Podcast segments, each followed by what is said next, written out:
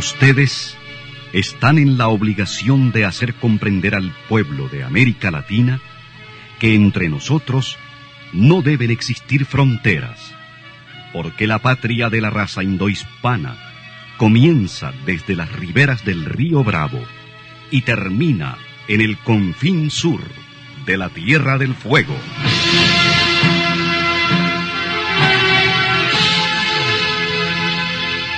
Sin fronteras. Un recorrido por los campos sin límites de la información, la música, la cultura, la economía y el deporte.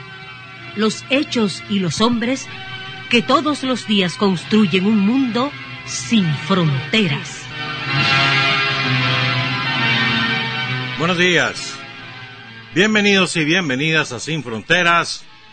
Hoy es lunes, vamos a recordar esta fecha muchos años.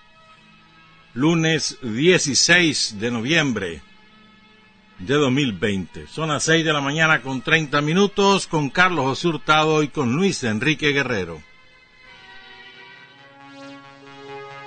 Sin Fronteras, la revista, con William Griggs Vivado. Sintonícenos en Radio La Primerísima, 91.7 y 105.3 FM. En la web www.radiolaprimerísima.com. En Bluefields, Radio Única, 105.5 FM. Radio Bluefield Estéreo, 96.5 FM. Radio Caribe en Bilwi, 100.9 FM. Y Radio Qué Buena en San Isidro Matagalpa, 104.5 FM.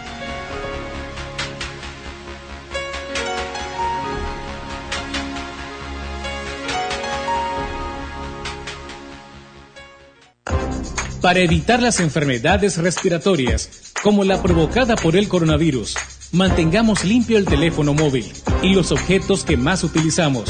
Prevenir es la mejor medicina. Instituto Nicaragüense de Seguridad Social, INS. Solidaridad y Justicia Social.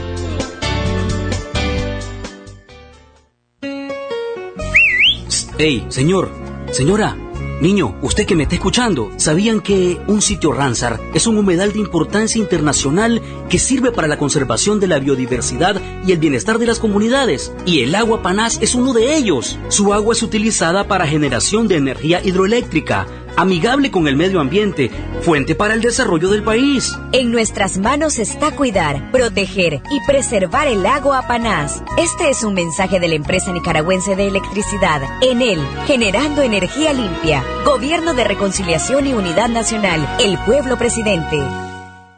Que llegó la Rasparrifa con premios hasta de 300 mil maracandacas. Ganar es muy fácil y divertido. En cada boleto tenés tres oportunidades de conseguir la combinación ganadora que se indica en la parte superior del mismo y llevarte el premio que aparece debajo. Cada boleto cuesta solo 30 pesitos y hay millones y millones en premios y tres grandes de 300 mil córdobas cada uno. La Rasparrifa es dinero al instante, constante y sonante. Mi novio y yo aún no tenemos 18 años. Por eso, mi mamá me aconseja que no debo permitir que me presione para hacer cosas que no deseo, porque eso es un delito. Y debes tener cuidado de no hacer amistades en las redes sociales con personas desconocidas, ni permitir que te tomen fotos con poca ropa, ni compartir las tuyas con nadie. Por eso, debemos estar atentos ante cualquier señal de abuso sexual. Y si algo no nos gusta, contarle a las personas que nos cuidan para que pongan la denuncia en la policía.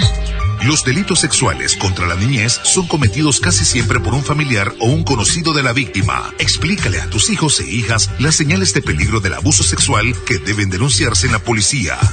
A la primera señal de abuso sexual, denúncialo. Un mensaje de la Corte Suprema de Justicia con el apoyo de UNICEF. Arenas Nacionales les ofrece arena natural, bloques, adoquines, cunetas y más. Al tamaño de su preferencia. Tecnología, calidad y precios todo para usted. Kilómetro siete y medio, carretera Nueva a León. Teléfonos 2265-0855, 2265-0977. Grupo y Misa. Hay hombres que luchan un día y son buenos. Hay hombres que luchan un año y son mejores. Pero hay hombres que luchan toda la vida. Esos son los imprescindibles. 6 de la mañana con 34 minutos. Quiero enviar un saludo a Marielena Valladares, una compañera a la cual conozco hace muchísimos años, que ayer estuvo dionomástico, de, perdón, de, de, cumpleaños. Felicidades, Marielena. Ha sido un, año duro con tantas pérdidas, pero ahí sí, adelante. Bueno, vamos a dedicarnos al huracán, obviamente. Algunas cosas vamos a, a referirnos, pero estamos en una emergencia nacional. E, ese es un monstruo, monstruo, monstruo. Es una barbaridad. Fíjense que el ojo del huracán, el ojo, tiene un diámetro de 50 kilómetros. O sea, la zona de silencio y alrededor es donde se van, va girando, bueno, en, el sentido contrario la amanecida del reloj, ¿verdad? Los vientos que van acumulando las bandas de lluvias torrenciales, por cierto, y los vientos de con fuerza de, de tormenta tropical llegan hasta casi los 300 kilómetros. Solo imagínate eso. eso es un monstruo. Es un monstruo lo que se avecina. En unas horas estará azotando la zona norte del Caribe Norte. Probablemente entre Caratá y Crúquira. Ese es la, el segmento del territorio del Caribe Norte donde entrará el ojo del huracán, no es el huracán como tal, el ojo del huracán. El huracán como tal va a abarcar mucho más. Quizás esas bandas de lluvia y viento lleguen hasta Laguna Perla, superen Cabo Gracias a Dios. Y luego es incierto el rumbo que va a tomar una vez que golpee Nicaragua. Pero muy probablemente va a salir por la zona de Bocay. Otra vez Bocay va a ser azotada, quizás entre Huihuilí Jinotega y Jalapa, quizás un poco más al norte. Pero lo que va a causar va a ser de espanto, qué desgracia, ¿verdad? Categoría 4, vientos de 245 kilómetros por hora sostenido, con rachas superiores. Es muy probable que en las pocas horas que quedan antes que impacte, llegue a la categoría máxima, la categoría 5, ese es el pronóstico del Centro Nacional de Huracanes de Miami, que ha estado enviando constantemente aviones de la Fuerza Aérea de Estados Unidos a observar y a medir. El huracán ya azotó Providencia, no hay mucho reporte aún porque siguen los vientos sobre Providencia. Providencia es una de las tres islas grandes del archipiélago de San Andrés, San Andrés, Providencia y Santa Catalina. Y también están los Cayos Roncador y Quitasueño. Todo eso es Nicaragua, pero se la robó Colombia. Pero bueno, se la dieron los gringos a cambio de, robarse, de robarles Panamá a principio del siglo XX y en Nicaragua no fuimos capaces porque estábamos en manos de los peleles de defender lo que era nuestro. Entonces, ese es un aspecto, lo que nos viene encima. Mucha lluvia. Y como las bandas giran así, de manera muy amplia, entonces muy probablemente la zona de arriba, Río San Juan, va a recibir mucha lluvia. Quizás un poco más arriba, hacia Carazo, quizás hasta la zona de Nueva Guinea, pero todo eso va a recibir mucha lluvia también. Y habrá mucha lluvia en el, por, supuesto, todo el Caribe Norte, el Triángulo Minero, el noreste de Nueva Segovia, el norte de Jinotega, quizás eso llegue hasta Matagalpa, mucha lluvia, entonces habrá ríos que ya están llenos, van a quizás a desbordarse, riachuelos que a veces están secos en, estación de verano de Nicaragua van a quedar totalmente repletos, caños que no existían se van a resucitar. Y nos falta, no falta. Después de esto no hemos terminado, para desgracia, no hemos terminado. Y se supone que solo quedan 14 días para que se ponga fin a la temporada de huracanes, pero no, falta. Entre tanto, creo que es admirable, enorgullece también la disciplina con la cual los pueblos caribeños han acatado las orientaciones del gobierno sandinista, del SINAPRED, del ejército, de la Fuerza Naval, de la Policía Nacional, del Frente Sandinista en el territorio, que han ido por todas partes, que han metido en todas las comunidades, a, persuadir a la gente que salga, la gente ha salido de una manera sumamente tranquila, segura, confiada, llevan a tuditos sus niños, algunos chereques se llevan, pero la mayor parte lo dejan, por supuesto, pero se van, se montan en las lanchas, en las pangas, navegan sobre el río, se meten adentro en la montaña, o van a núcleos urbanos como Huaspán, como Polca, como Bilwi, o en las minas, pero es impresionante. O sea, qué, qué calidad de organización la que demuestra Nicaragua. Con qué orden, con qué con qué disciplina, con qué respeto, con qué confianza va la gente. Es impresionante, yo no... O sea, claro, sirvió un poco la experiencia, que también fue una experiencia muy buena, la experiencia de ETA. Lo que pasa es que ahora este es un monstruo más grande y sin embargo la experiencia ha sido bastante mejor. Y como ETA fue hace, hace solo dos semanas, fue ETA. El 2 de noviembre, era lunes también. Y en dos semanas tenemos el segundo. Y, este camino vamos para el tercero. Se llama capa. Pero bueno, lo que quiero decir es que es encomiable el trabajo que han hecho miles de compañeros y de compañeras sandinistas que se han ido a meter a donde, haya que meterse para ir a persuadir y ayudar a la gente a subirse al vehículo que haya que subirse, por la vía de los ríos, por la vía del mar o por la vía terrestre. Y ahí va, todo el sandinismo metido hasta las entrañas del pueblo de Nicaragua acompañándolo, ayudándole, o sea, como debe ser un partido revolucionario. E, es, encomiable y además la labor desde el centro, desde Managua, que dirige personalmente Daniel, o sea, Rosario, Daniel y está el equipo, Guillermo González, Humberto Campbell, que es el encargado de toda la, del Caribe nicaragüense, el jefe del ejército, el jefe de la policía, todo el núcleo central dirigiendo esto, hermano. Pero el, fíjate que hay un daño de ETA que ya fue parcialmente cuantificado porque no hubo tiempo de terminar de cuantificar, así que no ha dado tiempo de nada, hermano. Hay un daño que dejó ETA que, que nos va a herir, como nos hirió Félix en el 2007.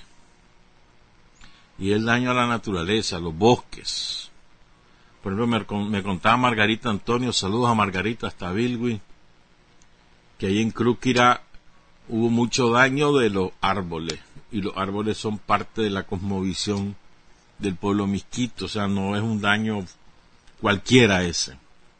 Pero más allá de eso, el daño al medio ambiente es terrible. Pues. Entonces va el pronóstico de Ineter es que entra en la zona adyacente a Bilwi, un poco más al sur o un poco más al norte. Parece ya que enrumba hacia un poco más al sur, pero es que así decíamos, en ETA, pues resultó que se estacionó, ¿se acuerdan? Estuvo unas horas estacionado frente a, a más o menos, un poquito más abajo y después, ¡boom! De pronto le dio por entrar y ¡pum! Entonces no sabemos, es, muy arriesgado predecir, muy arriesgado.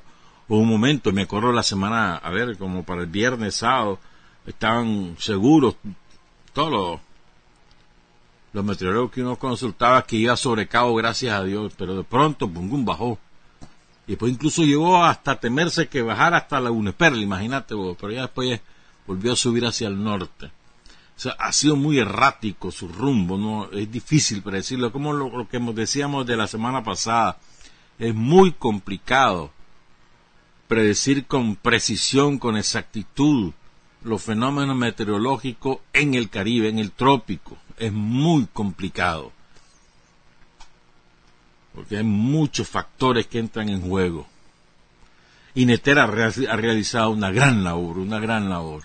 Ha sido cauteloso, pero también diciendo las cosas con claridad, pero con cautela, para no alarmar por gusto. Me parece que ese estilo es, bueno, pues, para no estar sembrando más angustia. Ya de por sí, ya, ya sabes que está un huracán formado, ya de por sí te angustias. Y si además le, metes el caño, que mira, que mira, entonces no, tampoco es así, pues.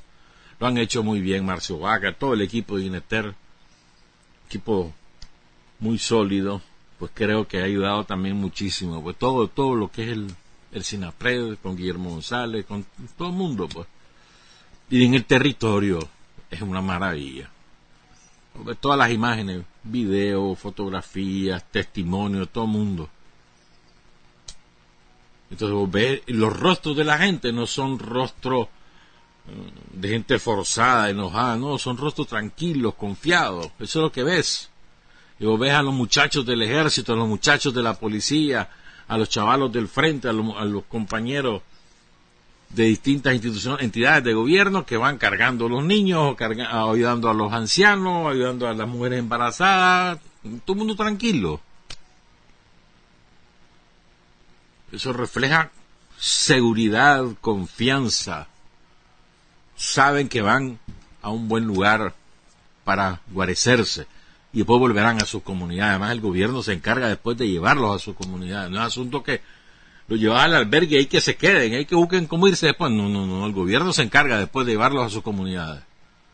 Una vez que ya el fenómeno ha pasado, que puede durar cuatro o cinco días, puede ser más. Eso nunca se sabe. Que hace que el río Coco se te desborde en toda esa zona, hasta llegar a cabo, gracias a Dios. Acuérdense que la longitud del río Coco es de más de 800 kilómetros. Mm. Y sin embargo, pues la gente, el espíritu del pueblo de Nicaragua es increíble, ¿verdad? Es increíble. Con qué hidalguía, con qué gallardía se enfrenta a las dificultades. Y el país no se ha paralizado, el país sigue funcionando. Y no es que uno no sea solidario, ¿verdad? Sino que, ¿y ahí qué te queda?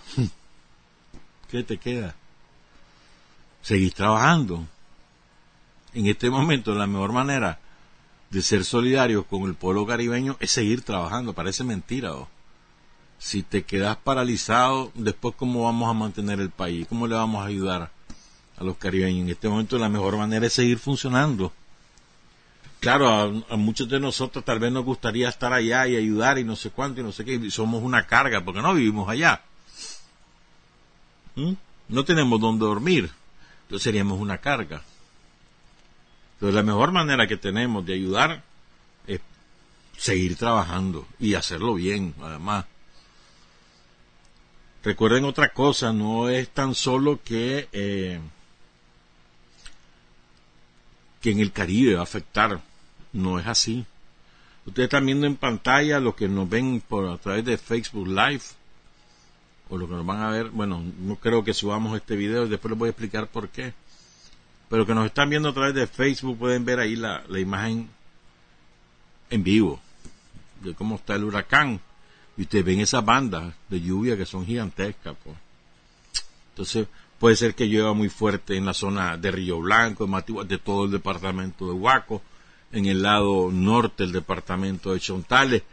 Tal vez puede ser que afecte toda la parte norte del Caribe Sur, toda la parte oriental del departamento de Matagalpa. Estás hablando de Rancho Grande, de Guaslala, de, de de Río Blanco, de Muy Muy, y toda la zona montañosa de Jinotega, al este de Jinotega, San José de Bocay, Huihuili Jinotega, Fantasma.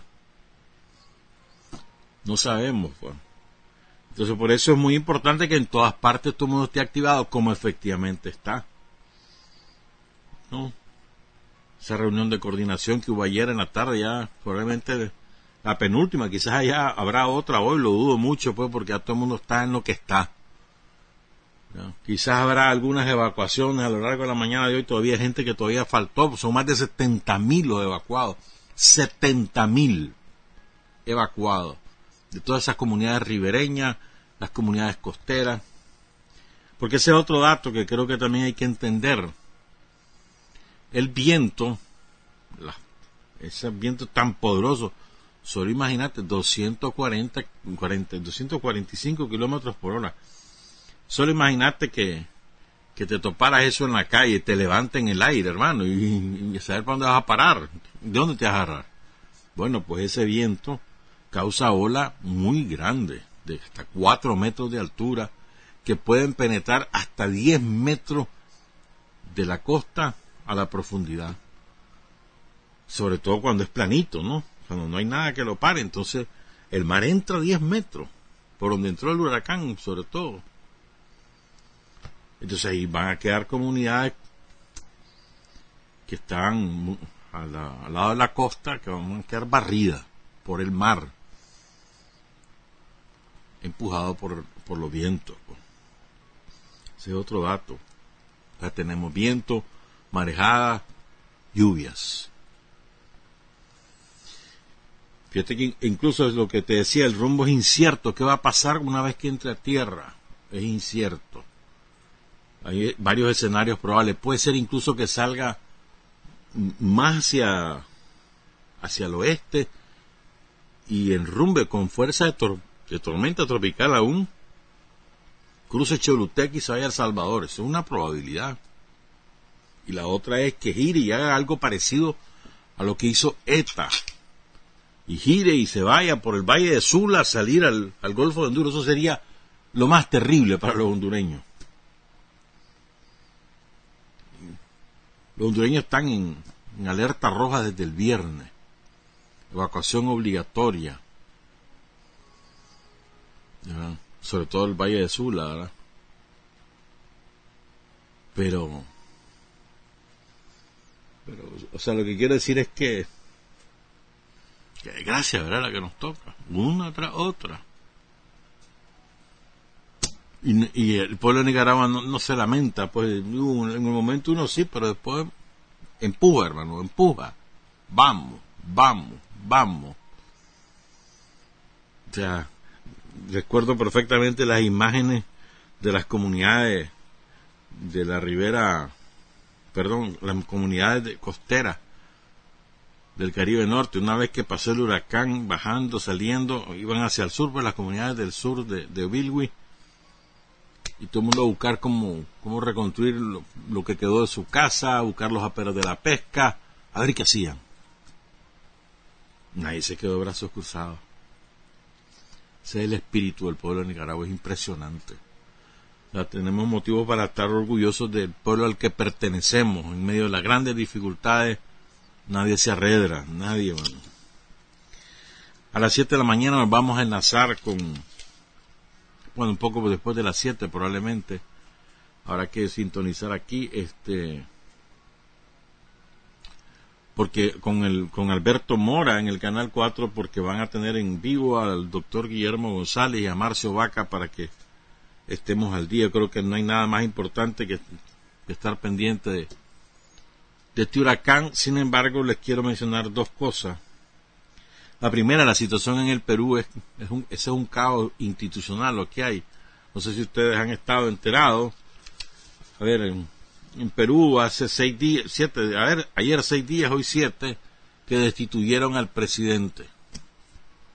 Destituyeron al presidente eh, Vizcaya, Martín Vizcaya, y pusieron de presidente al presidente del Congreso que era Manuel Merino, un empresario, un político de hace muchos muchos años ha sido diputado, ha ocupado distintos cargos, pero sobre todo en el, legislativo.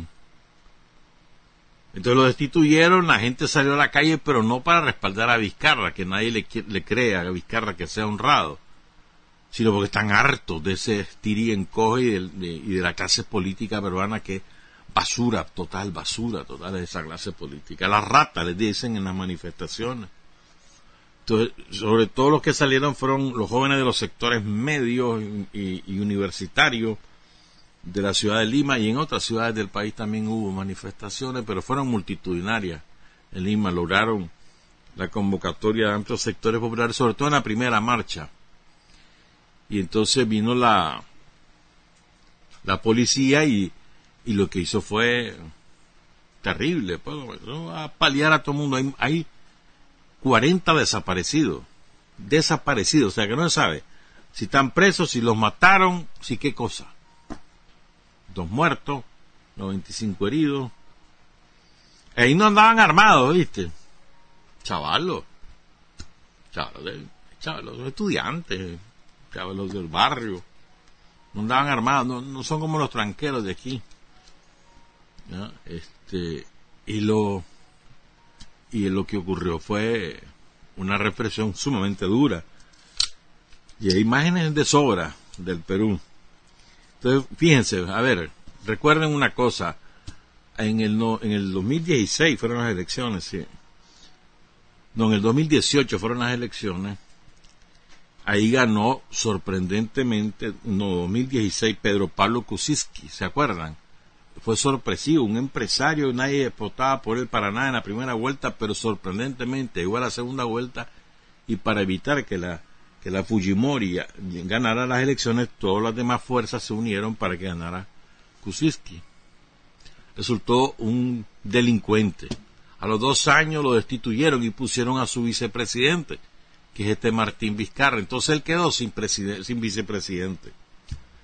Por la asociación constitucional, pues no se eligió al sustituto del vicepresidente. Parece que no hay un mecanismo que, que garantice eso. Entonces ahora que se echan a, a Vizcarra, al, en la asociación constitucional le, corresponde al presidente del Congreso. Entonces pusieron a Manuel Merino, que fue el que hizo toda la maniobra.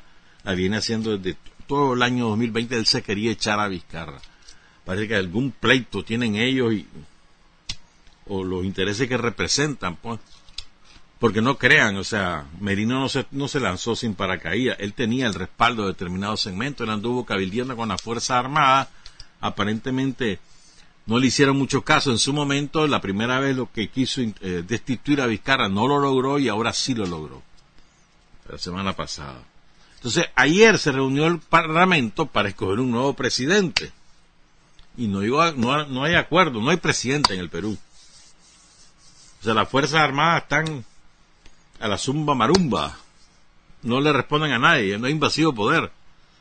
Votaron una lista, se suponía que iban de viaje.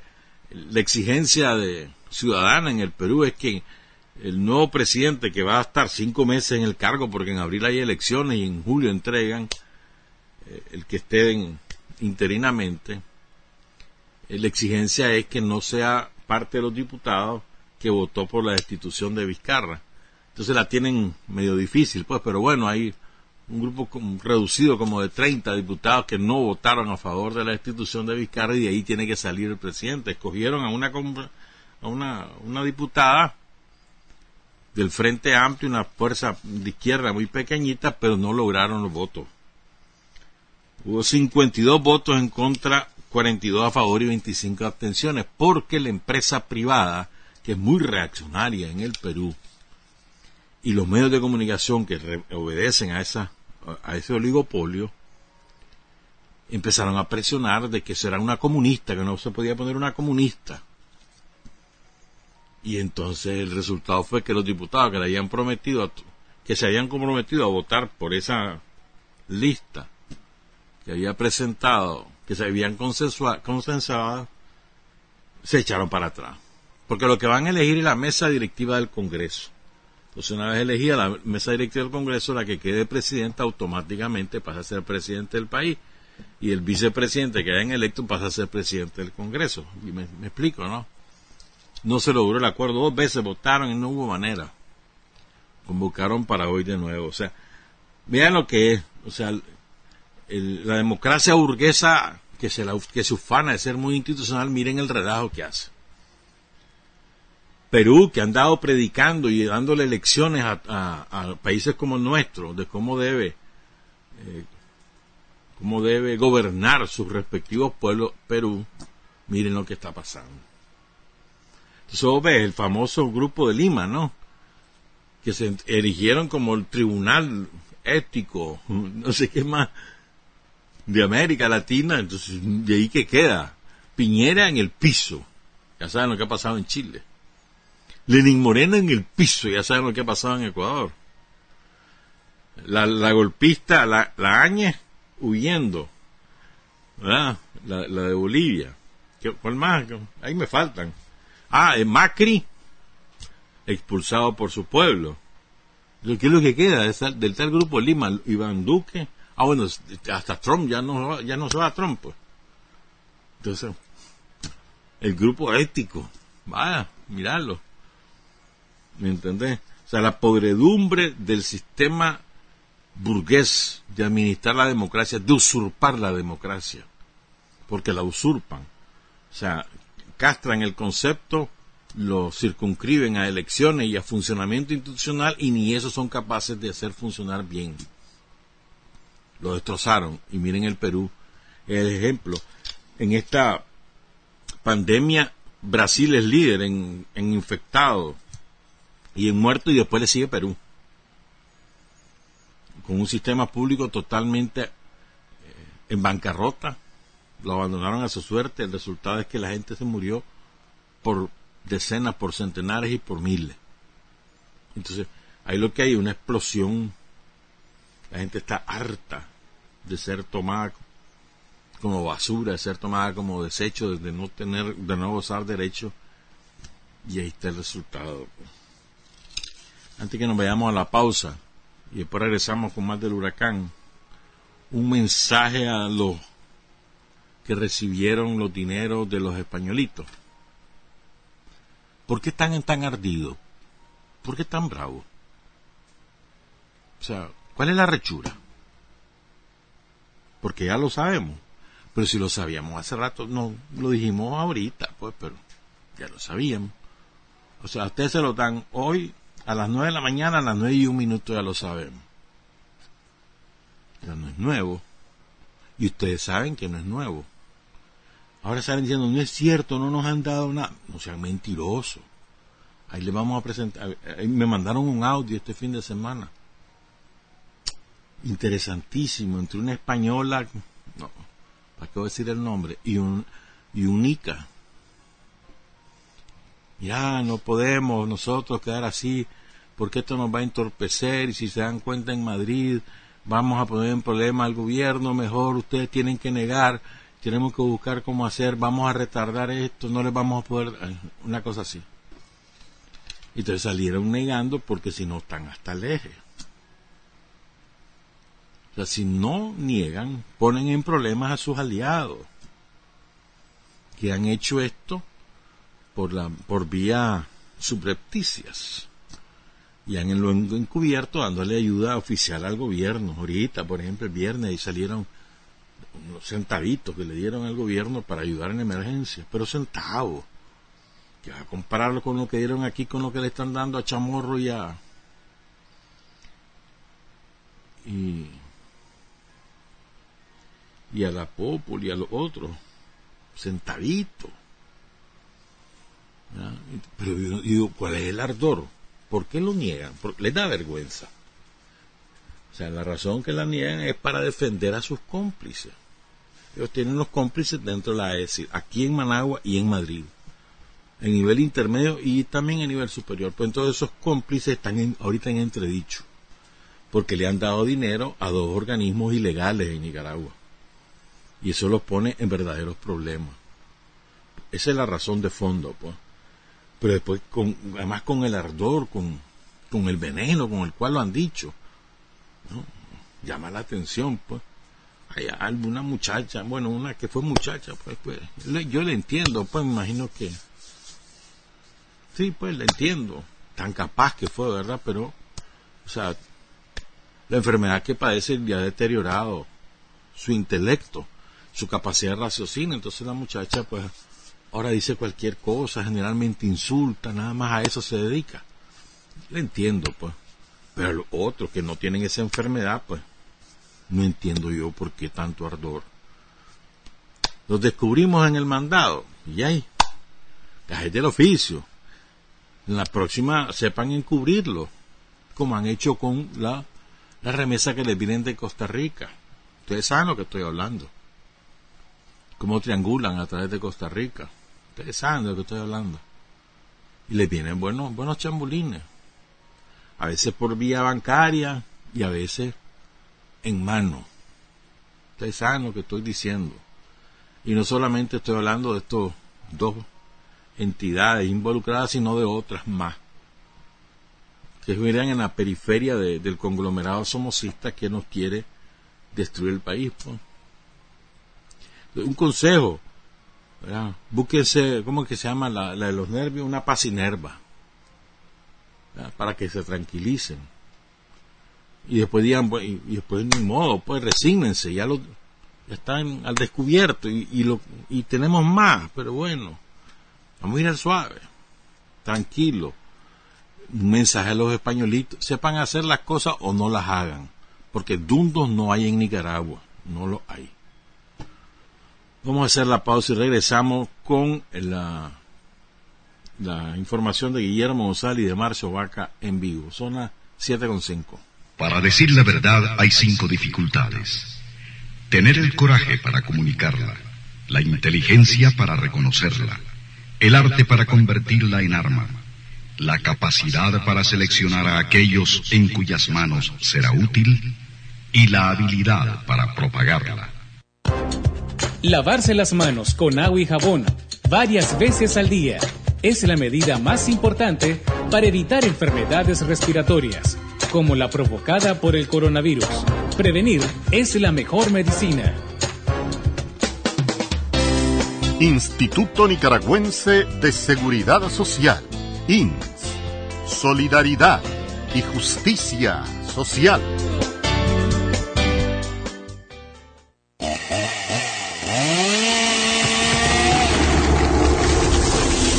Tala de árboles indiscriminada está dañando el agua panaz y el lago es la principal fuente de generación hidroeléctrica.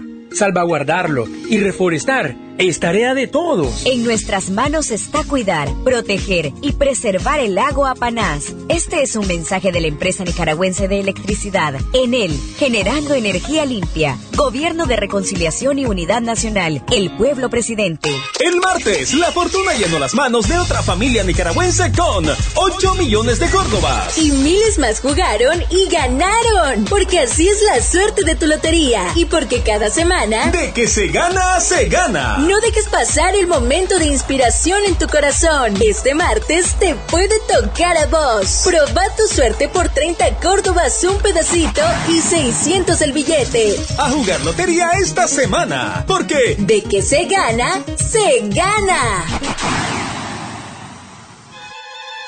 La violencia sexual contra los por estar con nosotros. Sabemos que tienen, han tenido una intensa jornada todos estos días y en ese sentido es que quisiera preguntar primero al compañero Marcio, ¿verdad? ¿Cuál ha sido la evolución del fenómeno? Y ya se ha conocido que es categoría 4, se está diciendo que podría también subir a 5. ¿Cuál es la situación a estas horas? Ustedes hicieron un, informe hace unos pocos minutos, pero quisiéramos que, nos brindaran, ¿verdad? La situación del huracán y cómo ha venido el comportamiento del mismo y luego el doctor González también tal vez nos da lo, lo, información sobre lo que se ha venido haciendo eh, de cara a la llegada de este fenómeno. Buenos días a ambos. O si tienen otra forma de organización, pues ustedes nos lo dicen, ¿no? Sí, eh, buenos días Alberto y buenos días pues al pueblo nicaragüense. Un fuerte saludo principalmente a todos nuestros compañeros y compañeras allá en las regiones autónomas del Caribe que han hecho un, excelente trabajo de organización en función de salvaguardar la vida de pues nuestros eh, compañeros que van a estar en el área de impacto y siguiendo las instrucciones del compañero comandante presidente Daniel Ortega y la compañera Rosario en estar adelante y lo principal en todo esto pues salvar las vidas. Eh, los datos efectivamente que tenemos y vamos a comentarles ahorita son datos muy muy recientes Efectivamente, el huracán Iota alcanzó la categoría 4 en el transcurso de la, de la madrugada. Esto fue un proceso muy rápido.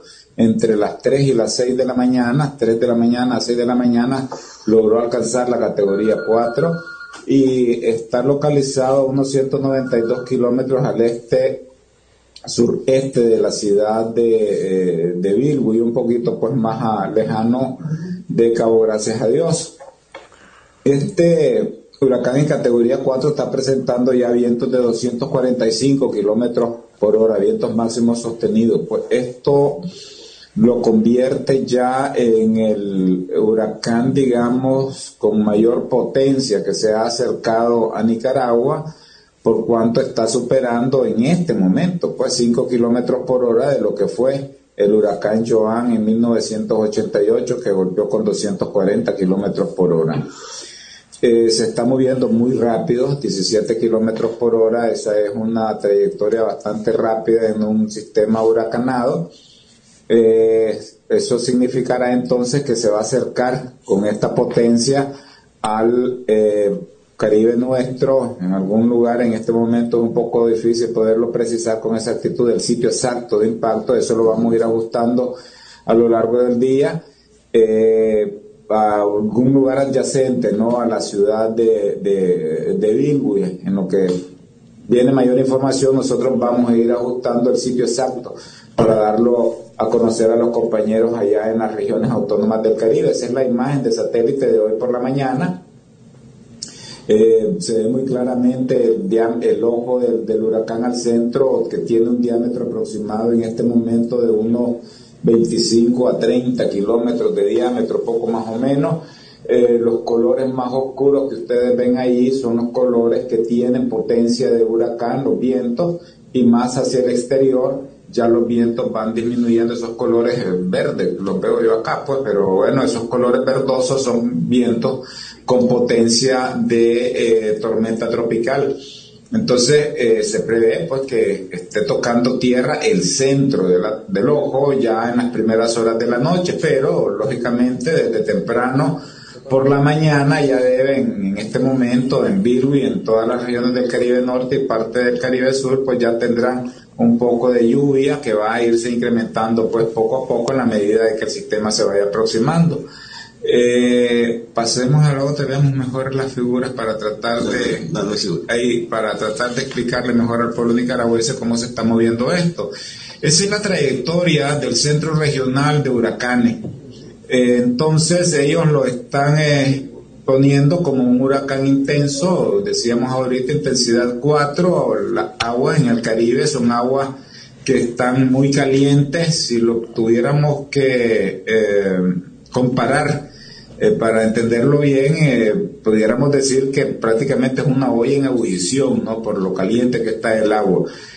Eh, va a acercarse entonces a Virgo y va a pegar en las costas como un huracán en la categoría que mencionábamos, luego se irá moviendo hacia el interior del país, pasará como huracán aproximadamente entre Huaspán y, el, el, Triángulo Minero, ya y posteriormente se irá moviendo hacia eh, San José de Bocay y saldrá a, territorio pues, de Honduras como una tormenta tropical. Tenemos un mapa en donde hemos eh, pasado, pasemos a la siguiente, exacto, donde tenemos, eh, hemos aproximado la trayectoria que va a llevar, que es la que ustedes tienen ahí. decíamos entonces que cuando ya entre en tierra, lógicamente él va a perder su, su, la fuente de su energía eh, va a comenzar a debilitarse eh, rápidamente, pero alcanzará todavía eh, las costas, la, perdón, las zonas de Huaspán y las zonas del Triángulo Minero como un huracán y saldrá pues, como tormenta tropical al territorio hondureño. Acá quisiéramos el mapa, ahí solo tiene el área a la que le estamos prestando atención en este momento, pues, pero la trayectoria que le están describiendo el Centro Nacional Huracanes es que en territorio, eh, eh, vean ustedes que en territorio hondureño él se va a mover casi cruzando toda Honduras hacia el este y alcanzará eh, El Salvador como una depresión tropical saldrá a las aguas del Océano Pacífico. en en la medida de que vaya acercándose, digamos, a las partes occidentales, ¿no? de, Honduras y del Pacífico, pues va a ocasionar un empuje de viento desde el Pacífico y comenzaremos a tener lluvias acá, pues en toda la región Pacífico le estamos presentando mucha atención arriba y eh, se están haciendo, pues que ya tal vez el doctor lo va a explicar más adelante con Chinandega, en donde toda el agua que cae sobre Chinandega y que cae sobre Rivas va a bajar en alguna medida hacia la parte norte de Chinandega, principalmente el Río Viejo, Río Villanueva, Guasaule toda esa zona fronteriza, pues a la que habrá que prestarle atención principalmente por las aguas que van a bajar desde, desde Honduras hacia, hacia nosotros. Luego, entonces, eh, lo otro que es muy importante mencionarlo aquí son las mareas de tormenta. Los huracanes, por la fuerza que tienen, por las bajas presiones que tienen, pues ocasionan un levantamiento súbito del mar. Eso que ustedes ven ahí en rojo, en amarillo, son la altura eh, que se están esperando de olas al acercarse al litoral del Caribe Norte, pues son olas de alrededor de 4 metros de altura eh, 2 a 4 metros de altura es lo que se está eh, esperando. Eso deberá irse sintiendo a partir de hoy, poco a poco incrementándose hasta que el centro toque eh, tierra. Eso va a ocasionar un levantamiento del mar y, por supuesto, un tamponamiento, lo llamamos nosotros, ¿no? Al drenaje normal de los ríos, lo que va a impedir que los ríos desagüen normalmente y con esto pues hay un incremento en los niveles de los ríos adicional al incremento que puedan tener por efectos de la lluvia. Eh, si seguimos más adelante, eh, eso es la humedad de suelo, pues, pero humedad de suelo en este momento, ¿ah? En este momento andamos en un 35-65% de humedad en los suelos.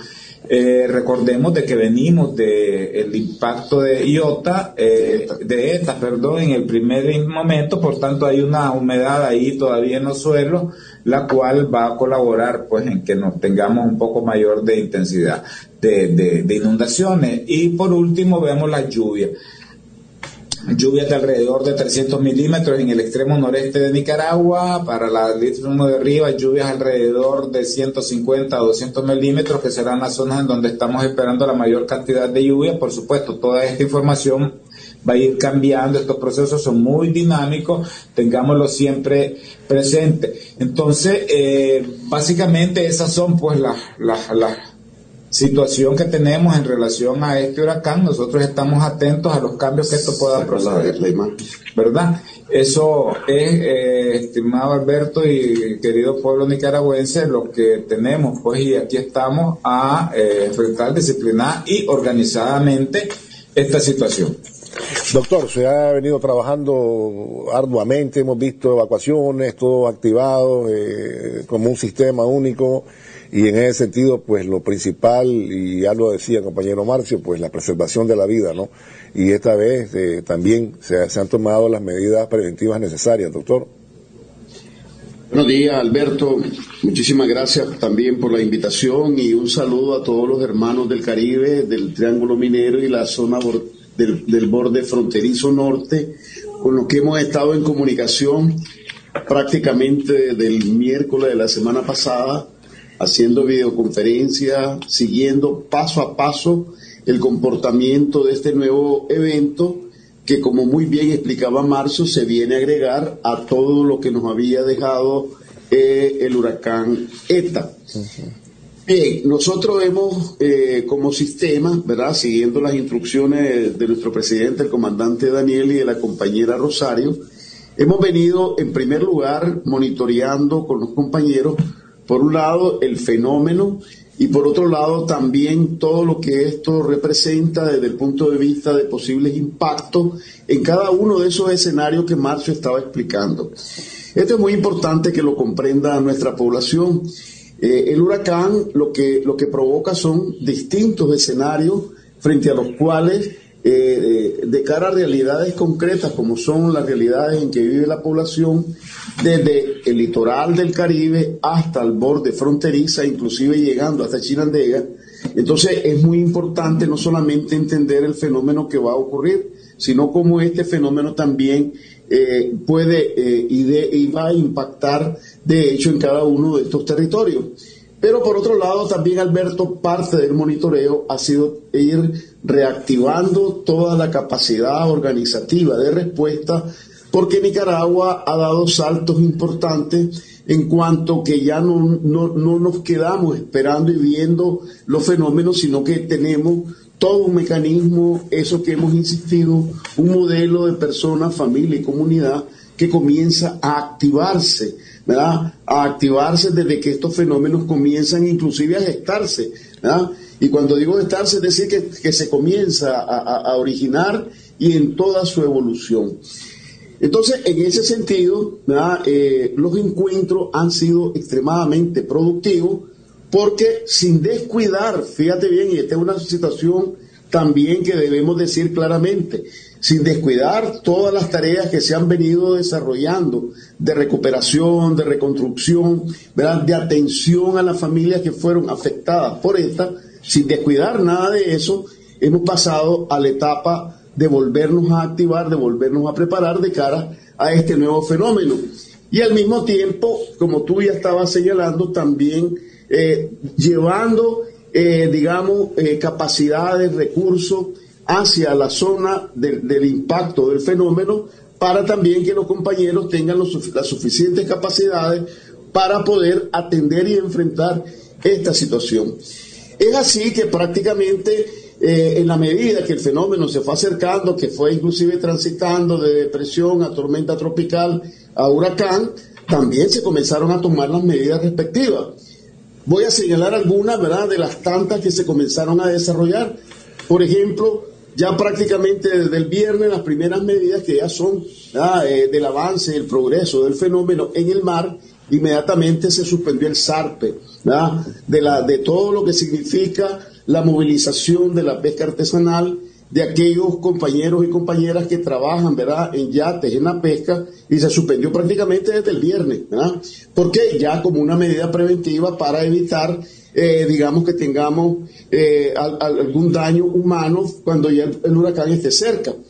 Ya el sábado por la mañana y, prácticamente una parte del viernes de la tarde se había comenzado La, movilización de, de, las familias que viven en la zona de los Cayos Misquitos. Llana y sencillamente por una razón, son los que en primer lugar están sumamente expuestos, altísimamente expuestos a todo este fenómeno.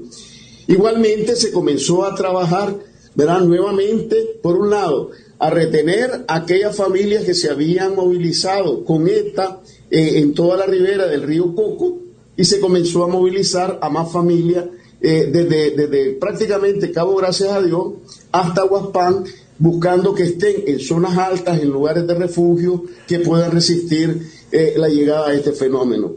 Igualmente, en todo el litoral comenzó este proceso de movilización, ¿verdad? Eh, se está combinando de que muchas de estas familias, por un lado, se van donde familiares que tienen eh, casas, habitaciones, digamos, que puedan resistir eh, el impacto del evento, y por otro, También llevándolo a albergues, refugios que se han venido preparando en estos días y prácticamente ayer al final de la tarde, a eso de las 6 de la tarde, nosotros ya teníamos más de 15 mil personas movilizadas en todo este, en todo este proceso, lo cual también se va a seguir toda la mañana de hoy hasta completar de que todas las familias estén prácticamente a resguardo en, en lugares seguros.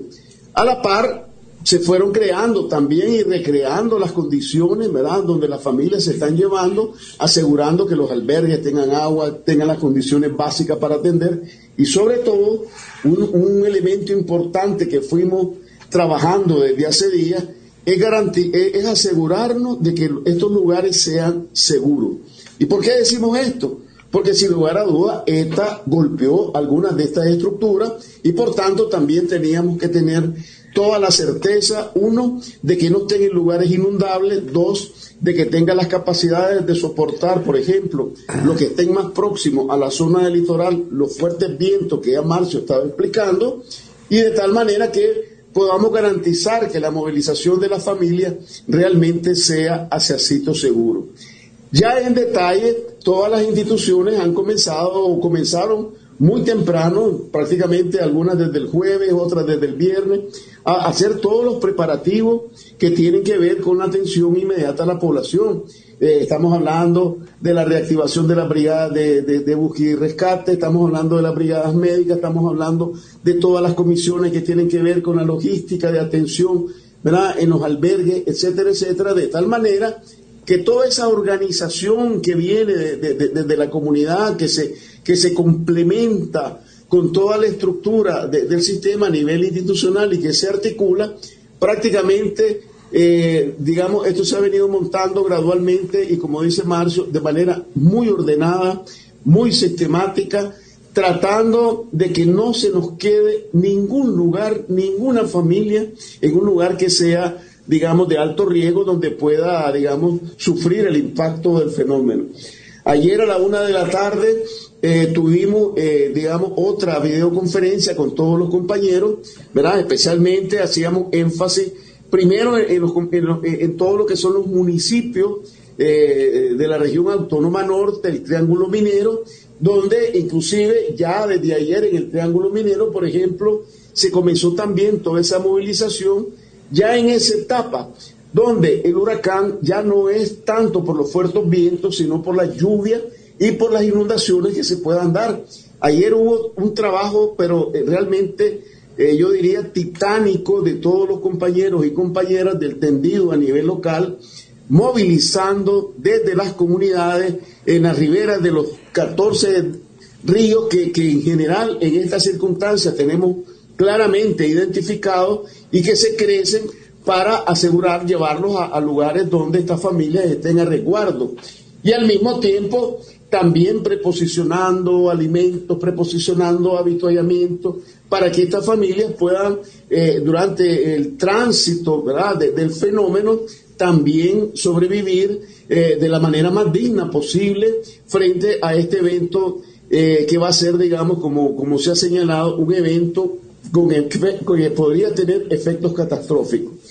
Igual hemos venido haciendo con los departamentos de Jinotega, Nueva Segovia y Chinandega. Ayer nos, detuvimos bastante con el, con el departamento de Chinandega por una razón sencilla. Tiene municipios, por ejemplo el Viejo, toda esa zona del Estero Real, y tiene unos municipios, eh, los del norte, por ejemplo, que se le llaman los municipios de los Santos, donde por un lado en el estero real, digamos, se espera que puedan haber eh, posibles inundaciones, ¿verdad? igual que al lado de Villanueva, eh, pero también tomando en consideración que esta cantidad de lluvia que se espera pueda provocar deslizamiento y por tanto eso es una emergencia frente a la cual tenemos que estar preparados. Igualmente no descuidamos la zona sur. Y quiero mencionar la zona sur porque aún tenemos efecto de las últimas lluvias en la zona sur. Ayer, por ejemplo, con las lluvias que hubo en la madrugada, se volvió a elevar el nivel, por ejemplo, del río Limón, el Higueral. Entonces, hay que tener mucho cuidado y eso los compañeros están movilizándose con mucha rapidez para garantizar que las familias que están expuestas a estos riesgos puedan pasar, digamos, este fenómeno eh, y hemos puesto, digamos, que hay que tener claro que al menos hay un periodo entre mañana, perdón, hoy lunes, y de aquí hasta el viernes, que hay que estar muy atentos con, los efectos de este, de este huracán que se van a, que se van a sentir prácticamente en, en, una buena parte del país. Entonces quiero decirte de que el proceso de organización, de, de verificación, que todas las poblaciones, eh, eh, que los barrios, que las comunidades se están poniendo a resguardo, ha sido un proceso que se ha venido eh, gradualmente ¿verdad? desarrollando. Hoy aún vamos a tener al mediodía nuevamente una, una nueva videoconferencia para poder verificar que todo esté en orden, que todo esté a resguardo, porque esta fase preventiva es una fase importantísima que es la que nos va a garantizar que tengamos el menor daño humano posible, independientemente de la magnitud que pueda tener, digamos, este evento tal como se nos está presentando en este momento. Doctor, eh, entendemos que todavía eh, estaban en funcionamiento, eh, tenían ustedes todavía gente en albergue, producto del paso del huracán ETA. ahora ha movilizado también a muchas familias más. Eh, preparándonos para este evento que usted ha mencionado podría tener efectos catastróficos. Eh, ¿Cuál es la situación entonces de los albergues, doctor? ¿En cuánto ha crecido la población que está en albergues? ¿Cuántos están en casa de sus familiares? ¿Hay algún dato eh, preliminar? Así es. Entonces te decía que algunas de estas familias, ¿verdad? que ya estaban en albergue, la primera decisión ha sido retenerlas, ¿verdad? porque en general todas ellas provienen de zonas eh, donde fueron impactadas por, el huracán esta. Si nos fijamos en la trayectoria que está hablando, eh, que mencionó y describió Marcio, eh, tiene una trayectoria bastante similar. Entonces, ¿qué queremos decir? Muchas de estas familias que vienen o de zonas inundables o de lugares donde el efecto, digamos, del huracán ETA dañó sus viviendas, sus techos, etcétera, y, si estamos previendo una trayectoria bastante similar, no quiero decir que es exacta, ¿verdad? ¿Qué es lo más prudente? Primero, que esas familias no regresen a sus lugares y es lo que se ha hecho. Igualmente, aquellas, ¿verdad?, que habían paulatinamente regresado, porque eso es natural, ¿verdad? Después de eventos de este tipo, muchas familias quisieron ir a, sus casas a ver, ¿verdad?, qué, qué había pasado, comenzar su proceso de reconstrucción familiar, etcétera. Volvimos nuevamente a, traerla hacia los albergues. Por eso te digo que ayer nosotros teníamos, o mejor dicho, a ver, para que tengamos un, parangón de, comparación, al, viernes nosotros andábamos alrededor de unas 5.000 personas en albergue, ya ayer, como a las 6 de la tarde, andábamos más de las 15.000 que nuevamente han regresado. Aquí no estoy ¿verdad? contabilizando muchas familias, por ejemplo, de los Cayos Misquitos, que ya no tenemos a nadie en los Cayos Misquitos, una buena parte de estos, de estos compañeros y compañeras se fueron a Casa Solidaria, ¿verdad? Donde familia, donde se valoró que la estructura puede, puede, digamos, resistir el impacto del fenómeno. Igualmente, quiero mencionar, ¿verdad? Porque ha sido muy importante. Muchas iglesias han abierto sus puertas, ¿verdad? Para facilitar eh, que muchas de estas familias eh, se alberguen ahí mientras pasa el huracán.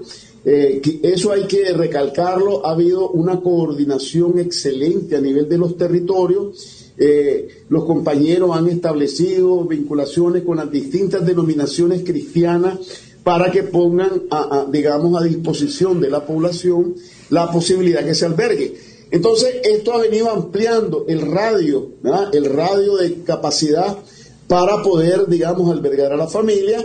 Y lo que nosotros estamos es, ¿verdad?, desde el territorio hasta el nivel nacional, proveyendo de capacidades. Por eso mencionaba que era muy importante eh, la fase que también ahora se ha desarrollado, que es no solamente mandar de Managua eh, recursos a la zona, sino también ya en la zona acercar los recursos lo más, lo más detalladamente posible para cubrir las necesidades que puedan tener estas poblaciones eh, de alimentos, de agua, etcétera, en los próximos días. Por ejemplo, ayer eh, eh, salió de Managua un contingente de Cruz Roja, Con, con, con habituallamientos, con, con personal para ir a apoyar y fue dirigido hasta Huaspán. ¿Por qué? Porque es una de las zonas que nosotros esperamos que va a ser fuertemente impactada ya nos adelantamos a una serie de fenómenos que, hay que atender en estos eventos. Por ejemplo, se enviaron plantas potabilizadoras de agua, que es muy importante eh, para, digamos, eh, eh, para la población asegurar que consuman agua potable para evitar futuros brotes. Igualmente, en Prinza Polca tenemos unos contingentes de compañeros que están trabajando, reforzando el trabajo que está realizando nuestra gente que ha sido un trabajo eh, excelente de 24 horas, pero también eh, con recursos para poder apoyar toda esta movilización. Por eso señalaba que la movilización temprana que se está haciendo en las riberas de los ríos, especialmente en, en Prinzapolca, Rosita, Bonanza, una parte de Bonanza, por ejemplo, colinda con la zona de Huaspán. Entonces ha sido un trabajo detallado, donde los compañeros y compañeras han venido comunidad por comunidad, ¿verdad? Haciendo un trabajo de movilización de las familias que están en alto riesgo. Entonces, los preparativos, ¿verdad? Se han, se han venido desarrollando con la, con la prontitud, con la rapidez necesaria, con la seriedad necesaria, ¿verdad? De tal manera que nos hemos venido fijando metas en el tiempo, ¿verdad? Por ejemplo, ayer decíamos, a las seis de la tarde del día de ayer teníamos que tener aquellas comunidades más distantes con altísimo riesgo y que resulta un poco más complicado movilizarlas para que esta mañana, que todavía tenemos algo de tiempo. Este, las que están más cerca también se puedan movilizar y cumplir que tengamos a todo el mundo bajo resguardo. Una meta en términos de tiempo es que antes de mediodía, 11 de la mañana, todo el mundo ya debe estar bajo resguardo. ¿Por qué? Por lo que está diciendo Marcio. Una cosa es que el ojo del huracán se estrelle contra tierra y otra cosa es que antes que eso ocurra, ¿verdad? Ya se van a sentir los efectos de lluvia, los efectos de viento en tierra. Entonces en ese momento ya la gente tiene que estar bajo resguardo, asegurado que no va a tener, digamos, los efectos del fenómeno. Y este es el trabajo, ¿verdad? Que de manera muy estructurada, muy ordenada, hemos venido haciendo con los compañeros como un solo cuerpo, como un solo sistema, ¿verdad? Se han desplegado también las instituciones como el ejército, ¿verdad? Que sigue apoyando toda la zona con efectivos, con recursos, con camiones, ¿verdad? apoyando todas estas tareas que son fundamentales en esta etapa, lo que nos va a garantizar también que estén, eh, digamos, eh, eh, todo esto mundo a resguardo. La Policía Nacional igual, ¿verdad? Ha reforzado la seguridad, el apoyo a la familia. Ahí se han visto en, en los videos, en las imágenes, como los compañeros policías también no solamente están en el tema de la seguridad ciudadana, sino también en esta etapa de, contribuir a toda esta movilización que es muy importante. Las brigadas médicas se han venido ya desplazando con, capacidades, con recursos, anticipándose al fenómeno, que eso es muy importante. Todo lo que se ha hecho de inversión. Este, nos va a permitir y nos debe garantizar que tengamos el menor daño humano eh, con la llegada de IOTA eh, en las próximas horas. Bien amigos y bien gracias, vamos a hacer una pausa, ya regresamos con ustedes y les avisamos que el compañero William Grisby nos, informó y desde ayer que se iba a enlazar con nosotros, en efecto está enlazado con el programa Sin Fronteras de Radio La Primerísima. Vamos a la pausa, no se vayan, ya regresamos con el doctor González, con el compañero Marcio Vaca y trataremos de establecer comunicación con los compañeros allá en Bilwi, en el Triángulo Minero. Ya volvemos. La violencia sexual contra los niños, las niñas y los adolescentes constituye una grave violación a sus derechos humanos y causan daños a su integridad física, psíquica y moral. Por eso debemos denunciarlo a la policía ante cualquier manifestación de violencia sexual, ya sea en la casa, en la escuela o en la comunidad. Los delitos sexuales contra la niñez casi siempre son cometidos por un familiar o un conocido de la víctima. Explícales a tus hijos e hijas que tocarle sus partes íntimas es un delito y hay que denunciarlo a la policía.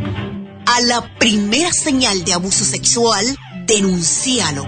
Un mensaje de la Corte Suprema de Justicia con el apoyo de UNICEF.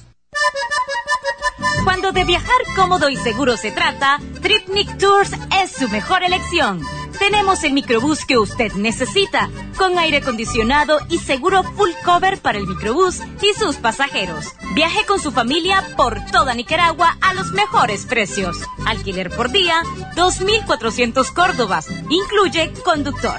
Muévase sin límites con Tripnik Tours. Llámenos con confianza al 8384 6417.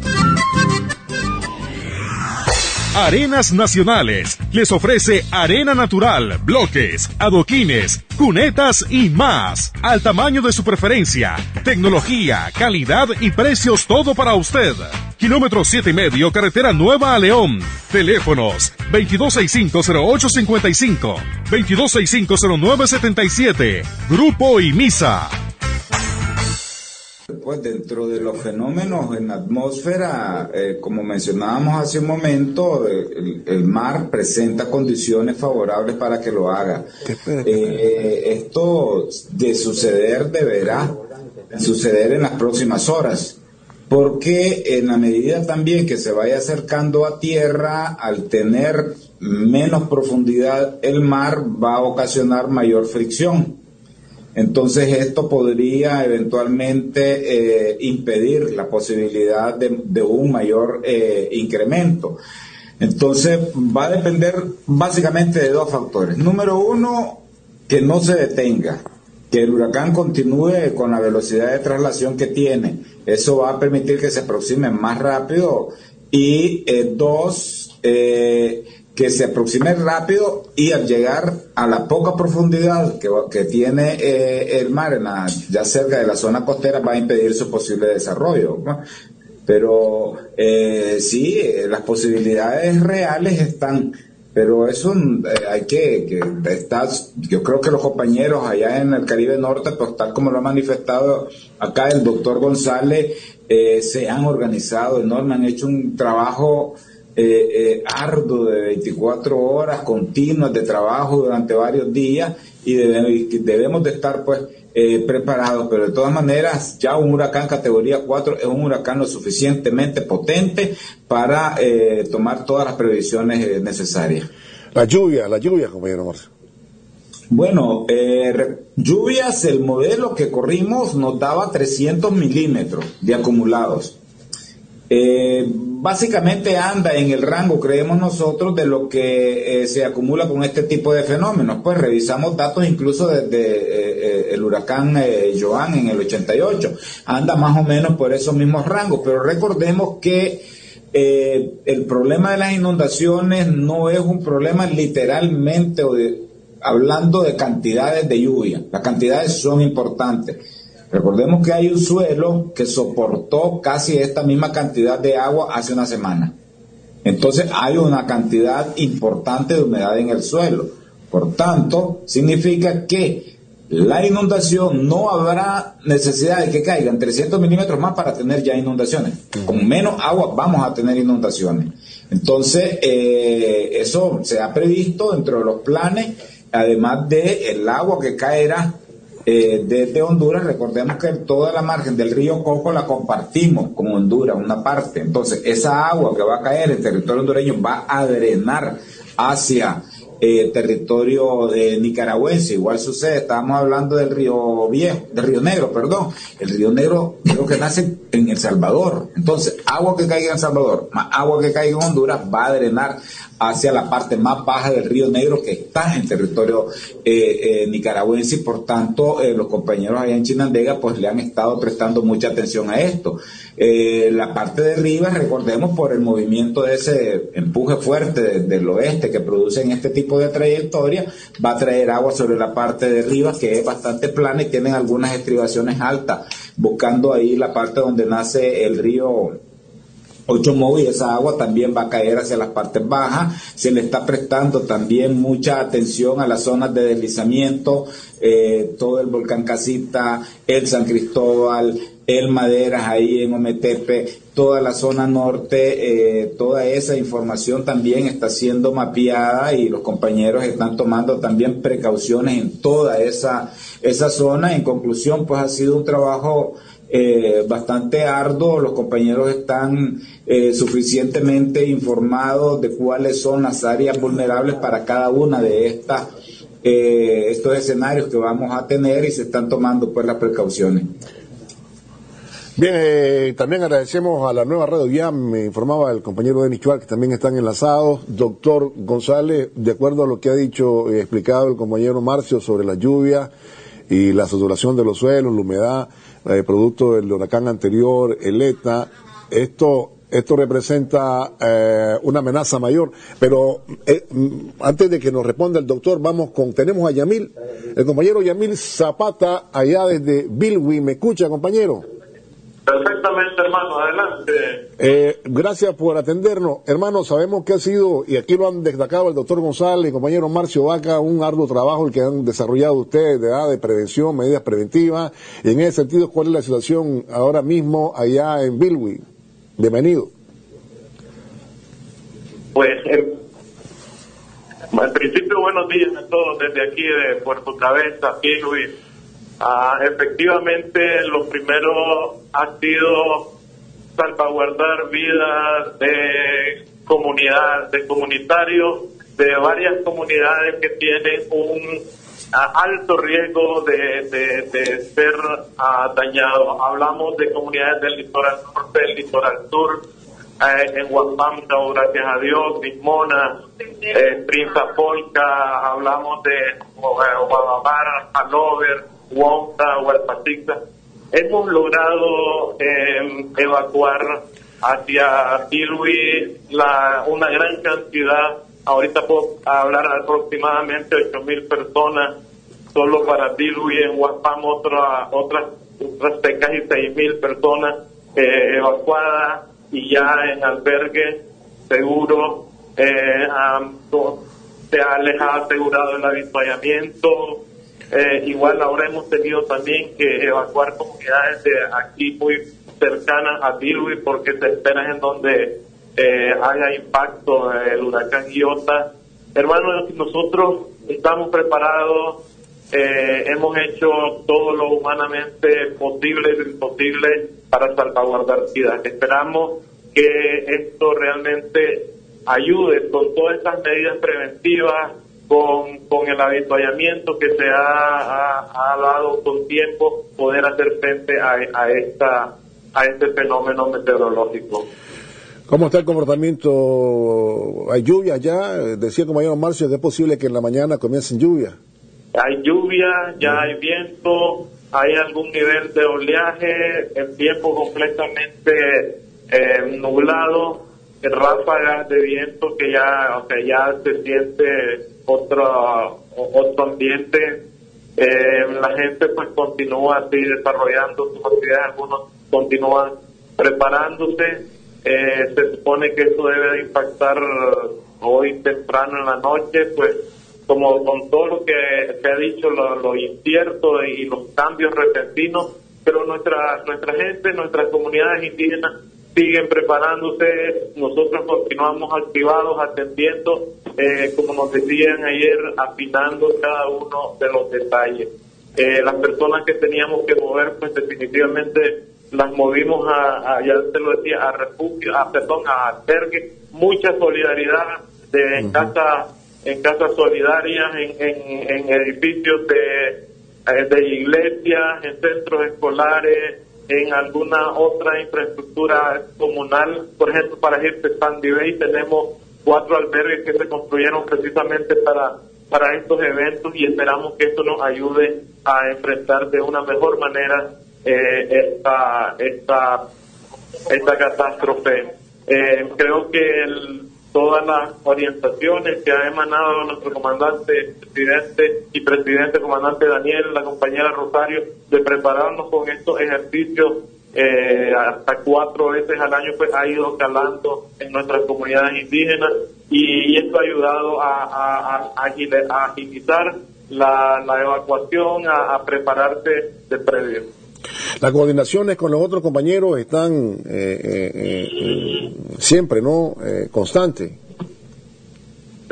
Las coordinaciones con los otros compañeros en otros territorios está constante siempre, Fundamental, fundamental la coordinación con los compañeros de los gobiernos territoriales indígenas, la policía, el ejército, la naval, las unidades humanitarias de rescate, las unidades especiales de los bomberos, el tendido comunitario, los pastores, eh, nuestros compañeros y compañeras funcionarios de las instituciones, el gobierno regional, alcaldía, Bilwi, Huapán, Prinzapolca, todos realmente eh, se ha hecho un esfuerzo enorme de, articulación y eso es lo que ha permitido dar respuesta en, en, tiempo real, compañero.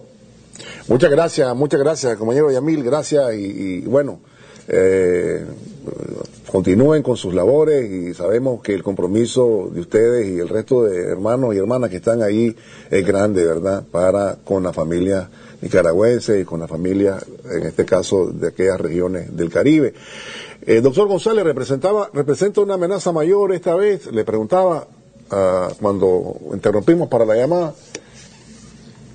Mira, yo creo que, eh, como lo ha descrito muy bien Marcio, el tema de las inundaciones hay que verlas hoy eh, que está eh, en un contexto donde ya tenemos saturaciones de suelo, donde en algunos lugares, por eso mencionaba inclusive el caso de Tola en Riva tiene ya eh, niveles elevados de, de, los ríos.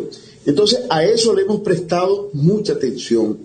No sé si quedó claro el tema de las tormentas de marea, ¿verdad? que ese es un factor también eh, que al momento de que se acerque el huracán va a elevar rápidamente los niveles de los ríos. Solo para que te des una idea, Alberto, el, el muelle, el muelle de Bilwis tiene desde, desde la altura normal del mar hasta donde uno camina en el muelle, hay casi alrededor de casi los tres metros, ¿verdad? Cuando tuvimos ETA, ese muelle, el agua pasaba por encima del muelle. Tú imagínate ahora una muralla de agua, que entonces los ríos, cuando van buscando el mar, se encuentran con una muralla de agua de ese, de ese calado.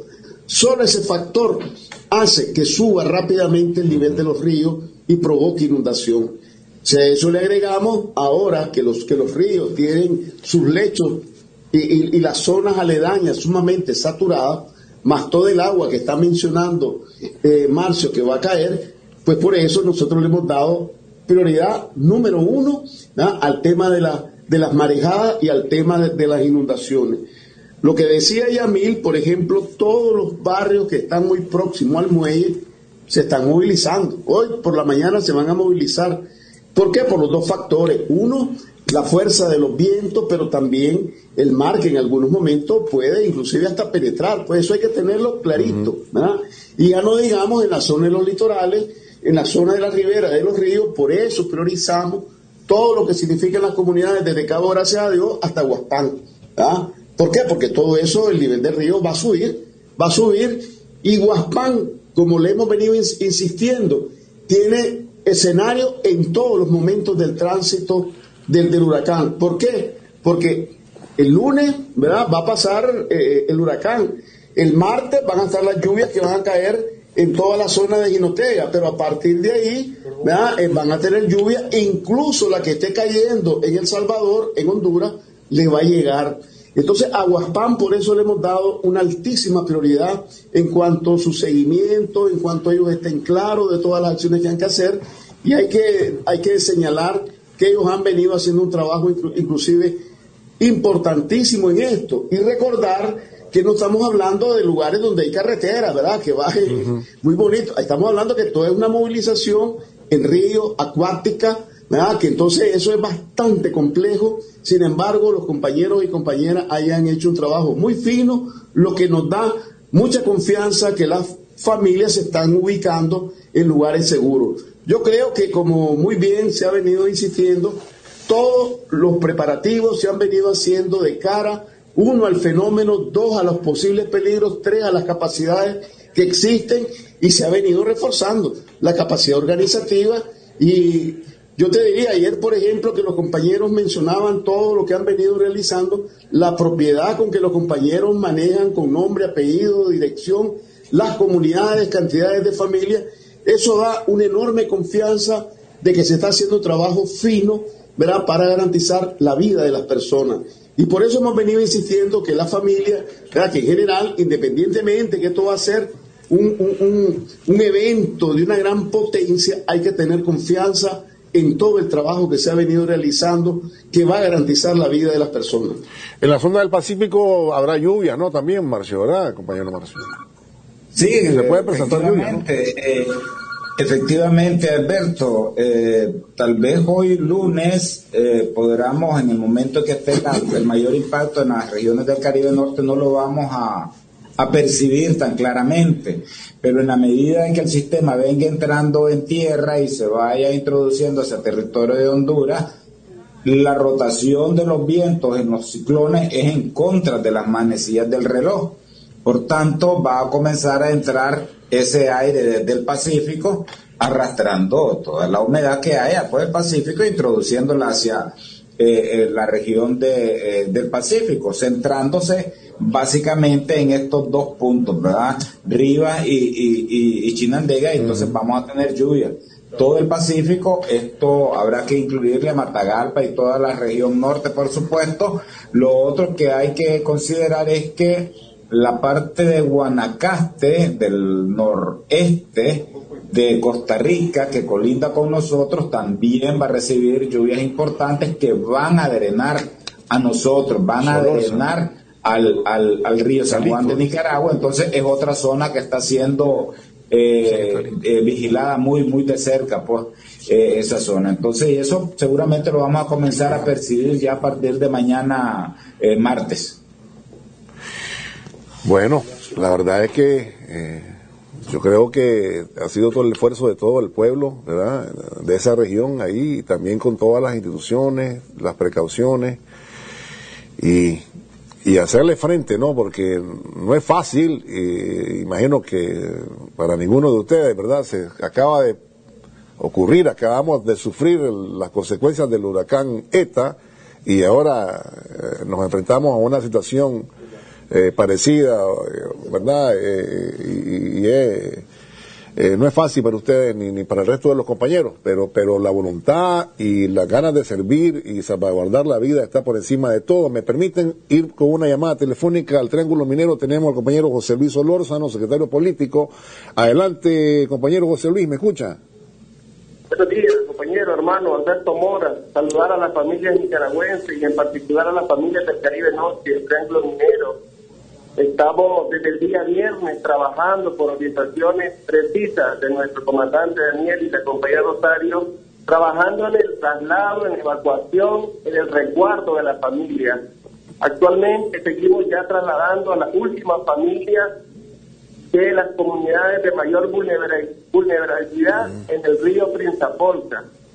Estamos activando prácticamente 169 albergues en todo el triángulo minero, incluyendo Pinzapolca, con 372 casas solidarias. Estimamos tener para el mediodía movilizado y en resguardo aproximadamente a 20 mil personas en todos estos municipios. El trabajo ha sido incansable. Ayer, todavía en la noche, seguíamos trasladando por el río, con las pangas, con los pipantes, con los batón, a la familia, subiéndola sobre el río Pintapolca hacia la, hacia la Micamba es la cabecera municipal. Ahí ya tenemos prácticamente un poco más de 1.500 personas en recuerdo seguro, con la atención esmerada, con calidad de nuestro gobierno. Igualmente en la zona del Triángulo Minero y específicamente en Bonanza, estamos ya en la última etapa del traslado, movilización y resguardo de las comunidades mayagnas que están atentadas sobre el río Huarpú hay comunidades que están en zonas bajas y por eso estamos anticipándonos a las inundaciones y resguardándolas en la comunidad de Musambá, que tiene mayores condiciones, mejor infraestructura. En Rosita, de igual manera, tenemos desde el día sábado equipos de avanzada, desde el nivel municipal, brigadas médicas, en las riberas del río Cucalaya, en las comunidades céntricas, donde estamos llevando a las familias que están en zonas vulnerables prácticamente a inundaciones. Es decir, desplegados, cumpliendo ese mandato que ha sido claro de nuestro líder. Tenemos que salvaguardar todas las vidas, no podemos dejar una sola familia en riesgo, expuesta al paso del huracán. Y eso es eso que estamos trabajando con la mayor fortaleza, con la mayor motivación y también con el acompañamiento de Dios. Estamos más que seguros que seguirá protegiéndonos y que seguirá eh, resguardando a la familia del Triángulo Minero y de Prinzapolca. Trabajamos también, algo importante, la articulación que hemos logrado con las iglesias moravas, los reverendos, los pastores nos han puesto a disposición los templos para que podamos movilizar hacia ahí a la familia las iglesias evangélicas de todas las denominaciones, los pastores nos han estado llamando, hemos estado coordinando con ellos y nos han dicho, aquí están nuestras iglesias a la orden, traigan a las familias acá. De igual manera, ayer por la mañana recibimos una llamada de Monseñor Pablo Smith, que es el obispo de la diócesis de Ciuna, el administrador apostólico, nos decían todos nuestros templos, las capillas en las comunidades están a la orden y las vamos a utilizar las vamos a utilizar porque son lugares que expresan condiciones para salvaguardar vidas. Aquí estamos trabajando, aquí estamos desplegados. También estamos insistiendo muchísimo en Bonanza con el sector de la minería artesanal desde hoy. Ya paralizadas las actividades de minería artesanal, estamos haciendo recorridos en los lugares constatando que los mineros no estén trabajando Se han suspendido todas las actividades de minería, trabajando también en articulación con la empresa minera Genco, la cual mantiene vigilancia permanente sobre su dos hidroeléctrica, ya que hay importantes embalses para saber manejar esta situación. Articulados desde todas las instituciones, del buen gobierno, el ejército de Nicaragua, la Policía Nacional, los gobiernos locales que también están en primera línea con todo su personal acondicionando, creando las condiciones necesarias. El Ministerio de Educación ya tiene desplegado a los maestros, los directores en los centros de albergue, los cuales están totalmente limpios. Ayer nos fumigamos y estamos preparados, organizados y teniendo la mayor confianza en Dios, la mayor fe y en la organización también que hemos tenido construyendo alrededor de estos 13 años, cumpliendo el mandato con la mayor motivación de que vamos a estar con la familia en estos momentos de dificultad. Acá en el Triángulo Minero, en Prizapolca, ya el clima ha cambiado drásticamente, ya se ve bastante oscuro, no hay lluvias muy fuertes todavía, pequeñas brisas pero intermitentes en Bonante, en Prizapolca y en Rosita, y los vientos ya comienzan un poco a manifestarse. Así como estamos, hermano, ¿alguna pregunta? No, gracias, gracias. Ha sido un informe completo. Le agradecemos mucho, José Luis, ¿verdad?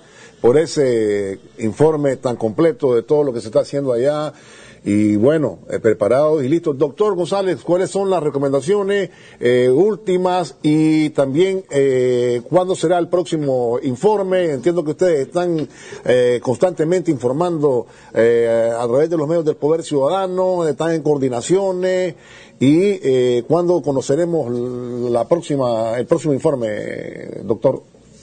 Bien, Alberto, como hemos dicho, lo primero, mucha confianza mucha tranquilidad, atento a las informaciones que se van a ir suministrando desde el nivel nacional hasta el nivel local, porque yo insisto, es muy importante no solo las informaciones generales, sino las particulares de lo que puede ocurrir o no en cada municipio e incluso en cada sector ya más, específico de riberas de río, de, zonas de laderas, montañas, etcétera, porque a eso es lo que tenemos que estar atentos.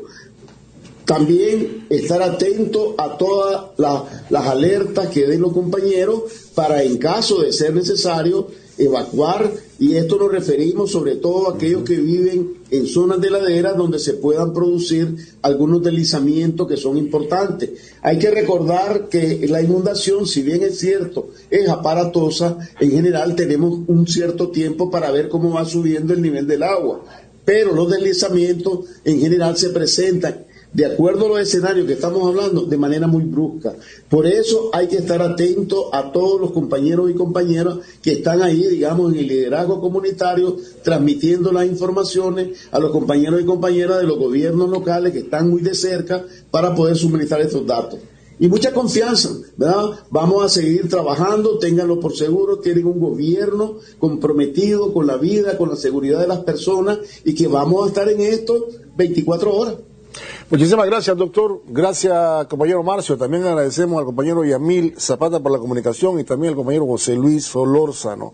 Bien, agradecemos también a los hermanos de la nueva radio ya, los hermanos de la primerísima, William Grigsby, David Schwartz, ¿verdad?, por retransmitir este programa. Bien, vamos irnos a la pausa, no se vayan, ya regresamos. Revolución es sentido del momento histórico es cambiar todo lo que debe ser cambiado. Es igualdad y libertad plena. Es ser tratado y tratar a los demás como seres humanos. Es emanciparnos por nosotros mismos y con nuestros propios esfuerzos. Es desafiar poderosas fuerzas dominantes dentro y fuera del ámbito social y nacional. Es defender valores en los que se cree al precio de cualquier sacrificio. Es modestia, desinterés, altruismo, solidaridad y heroísmo. Es no mentir jamás ni violar principios éticos. Es convicción profunda de que no existe fuerza en el mundo capaz de aplastar la fuerza de la verdad y las ideas. Revolución es unidad, es independencia, es luchar por nuestro sueño de justicia para Cuba y para el mundo. Es la base de nuestro patriotismo, nuestro socialismo y nuestro internacionalismo.